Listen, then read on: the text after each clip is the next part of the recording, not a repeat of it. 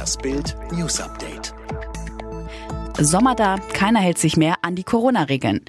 An den Stränden von Nord- und Ostsee liegen die Urlauber dicht an dicht in der Sonne, bevölkern wie im Vorjahr Gaststätten und Pensionen. Motto, Seuche war gestern, Corona, na und. Die Bilder zeigen, dass Abstände definitiv nicht eingehalten werden, warnt der Virologe Dr. Martin Störmer. Trotz Seeluft reicht dann schon ein mit Corona infizierter Mensch, um andere anzustecken.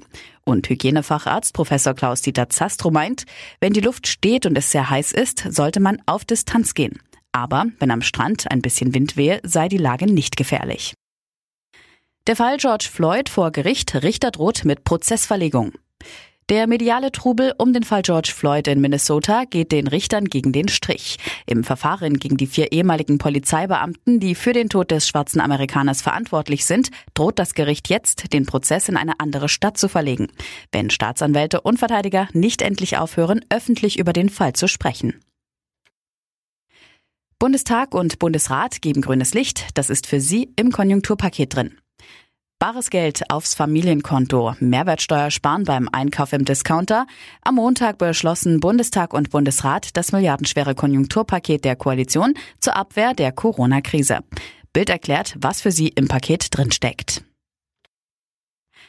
Joggerin im Wald vergewaltigt, ihr Martyrium dauerte drei Stunden. Ein bislang unbekannter Täter hat am Sonntagabend in Kleinmachnow in Brandenburg in einem Waldstück am Panzerdenkmal eine 27-jährige Joggerin aus dem Ort angegriffen, in ein Gebüsch gezerrt und dort mehrfach vergewaltigt. Fast drei Stunden hat ihr Martyrium gedauert. So lange soll der Täter sie in seiner Gewalt gehabt haben. Tennisstar missachtet Corona-Regeln, Bundestrainerin attackiert Zverev. Auf diese Party hätte er besser verzichtet. Tennisprofi Alexander Zverev feierte am Sonntag in einem gerammelt vollen Trendrestaurant bei Monaco. Ohne Maske, ohne Sicherheitsabstand.